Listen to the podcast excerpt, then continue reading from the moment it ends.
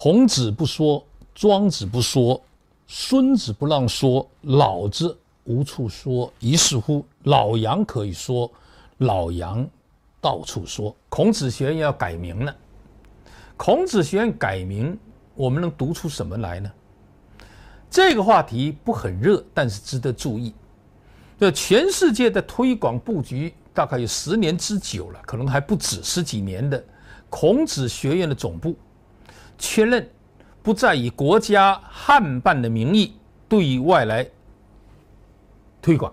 这新华社有报道，为了适应国际中文教育事业的发展，中国国际中文教育人基金会那么成立了。中国国际中文教育基金会成立了，全面负责运营全球孔子学院的品牌，啊，同时呢。中国教育部也设立了中外语言交流文化中心，开展除孔子学院运营和管理之外的其他国际中文教育的项目，并深化中国跟世界各国的语言教育交流和合作。不是改名，是国家汉办改名，但是孔子学院呢，依然还在运作。有一种分析推测，由于孔子学院呢这些年来在海外，尤其是在西方国家被污名化，改名或许会淡化官方以及政治色彩，所以中国国际中文教育基金会是由多家的高校、企业发起成立的民间公益组织，那么是支持在世界范围内的中文教育的项目，促进人文交流啊。增进国际了解啊，推广世界多元文明啊，互相借鉴呢、啊，那当然要为习近平的人类命运共同体去服务啊，贡献力量啊。当然，我们也知道，这个中外语言交流合作中心是教育部直属的事业单位啊。这个事情呢，很显然，表面上我们也都知道，孔子学院是一个非营利性的组织。是由教育部下属的师机局，也就是国家汉语国际推广领导小组办公室啊，叫国家这个汉办来管理。那么总部设在中国的北京，境外的那些大大小小的孔子学院呢，都是属于这个汉办的分支机构。那我们也知道呢，这些年呢，孔子学院呢，又采取了多种的方式，总部投资。然后呢，跟国外的机构合作，总部授权特许经营啊。那么现阶段呢，主要是以中外合作来建立这个孔子学院。那具体呢，就是呢，由孔子学院跟国外的合作方共同协商确定。从目前的情况来看，孔子学院的合作伙伴主要是国内外的大学、中学和教育机构，包括了美国多所的大学。德国的海德堡大学、荷兰的莱顿大学、日本的早稻田大学都是世界一流的大学，也包括一些高中等的教育机构。孔子学院成立以来，当然也不遗力的推广中文教育和其他相关的一些文化的项目的推广。啊，应该说在发展中国家，在东南亚啊一些华人社会里面呢，得到的呼应和响应也还是比较正面和积极的。但是在欧洲，在美国。在加拿大，啊，实际上这方面呢，并不是我们所想象的那么推广如意。自始至终呢，它也遭受一些非议。这些非议几乎跟中国威胁论是相伴相行的。所以呢，有一些批评者认为呢，孔子学院跟文革时的批林批孔一样，是巩固政权的工具。这当然呢，是那些不友好的一些舆论。那么他认为，甚至拔高了，拔高到什么程度呢？报告说，孔子学院是全球思想斗争的舰队，是威胁学术自由，要弱西强中。哦，这个说法真的是令人惊悚。当然，我们也知道，孔子学院的创设是前任的中共中央政治局常委李长春任内的一个推动。那么，这个孔子学院呢，是中国海外宣传机构中重要的组成部分。这是李长春说过的话。那当然，《中国日报》在引用这句话的时候呢，也就是表示中国不会以孔子学院作为工具，从事任何秘密的政治宣传的活动，但这样一个强调呢，一直没有被外国那些持疑虑的人所理解、所接受。所以呢，孔子学院呢，一般都是在大学运作，那么也产生一定的影响。那这一点来讲呢，也有人认为跟大学的合作会影响到这个大学的学术自由、学术的诚信。那么甚至呢，包括很多不太友好的一些国家，甚至采取关闭等等的东西，包括印度、包括日本、包括瑞典、德国、法国等等的东西，这里面呢不绝于耳。甚至美国的智库对孔子学院可能扮演什么秘密的角色了，也有很多的疑虑。孔子学院的政治化也引起了《时代周刊》《经济学人》的一些批评。那么，美国甚至有说了一个调查报告，这美国全美学者协会啊，就说外包给中国，也就是美国高等院校里面的孔子学院和软实力，甚至把这个事情当成了中国营销自己的文化和意识形态领域的一些工具。特别谈到了孔子学院提供丰沛的资金，也引起大家的担心。尤其在孔子学院在美国叫遍地开花，变成了一个是不是构成对美国国家安全潜在威胁的话题。美国 FBI 的局长也曾经说过，它的存在的确是一个担忧。啊，这看来呢，到现在为止，这个苗头并没有受到有效的遏制。那那么疫情。以及呢，所谓的中美关系脱钩之下呢，这一个趋势可能会越来越明显，这样的个案可能会越来越多。我个人有几点认为呢，跟大家来分享一下。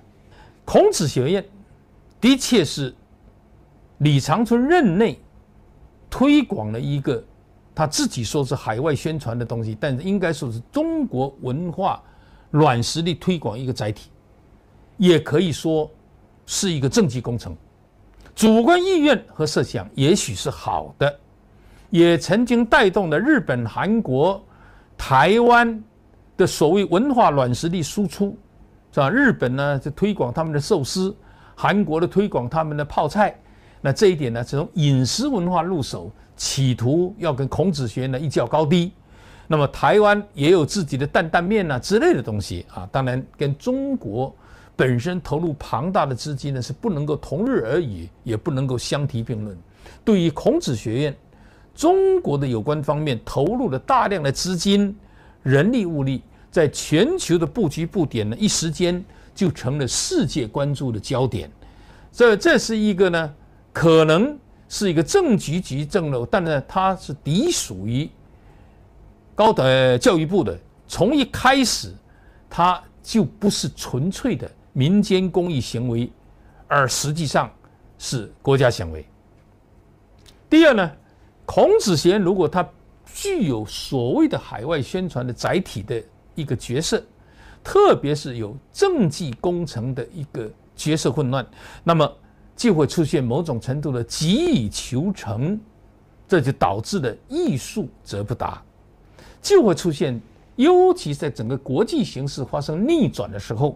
欧美国家的疑虑和排斥，其中我们发现以美国为最，在美国遍地开花，遭到的反弹也就越多。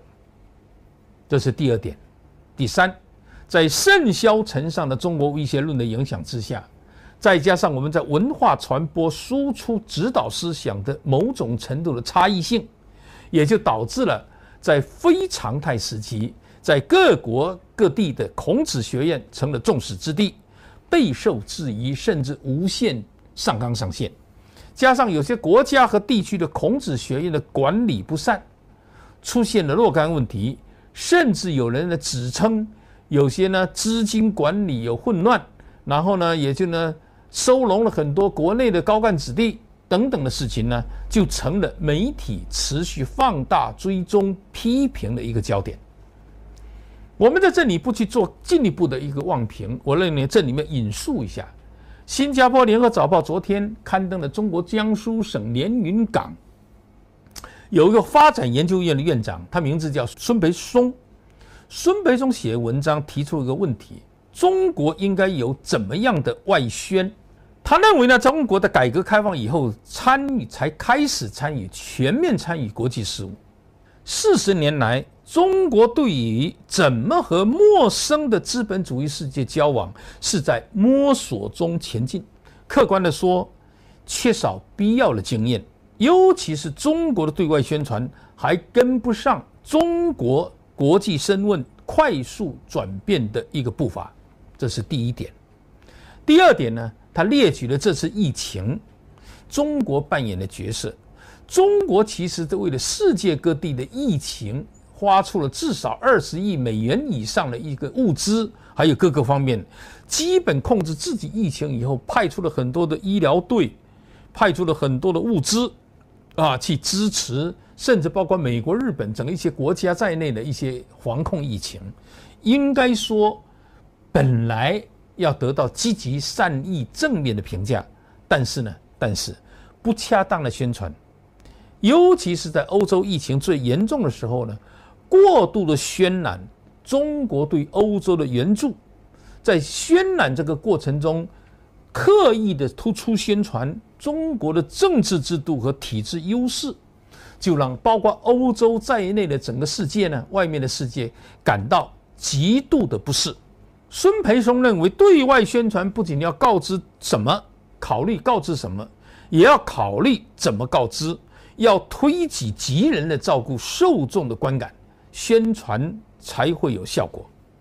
整个外宣中还要淡化中国式的官腔和政治说辞，用外界愿意和听得懂的语言对外发声，在展示自己全球影响力方面。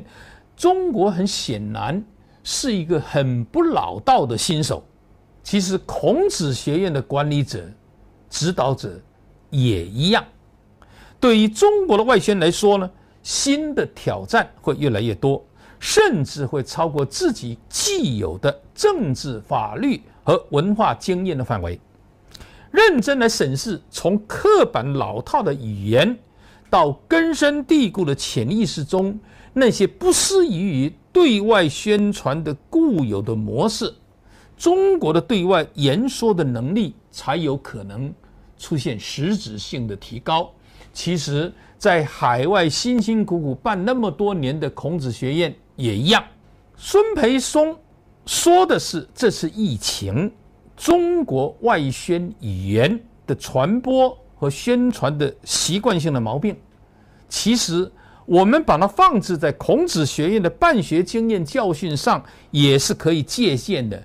中国在对外传播软实力输出方面，总是出现花大钱办不了好事，吃力不讨好的事儿，一定有它的前因和后果。如果孔子学院只是改名，而一切思维、指导思想、办学路径，传播平台，一切都是照旧照常。我认为这个改名意义不大。孔子学院在整个新的国际形势之下，它在各个国家的，尤其是在欧美国家的，仍然是什么？仍然是负面排列。这一点来讲，孔子学院的当家的人、指导的人、花钱的人。应该是没有考虑到的。老杨可以说，老杨到处说。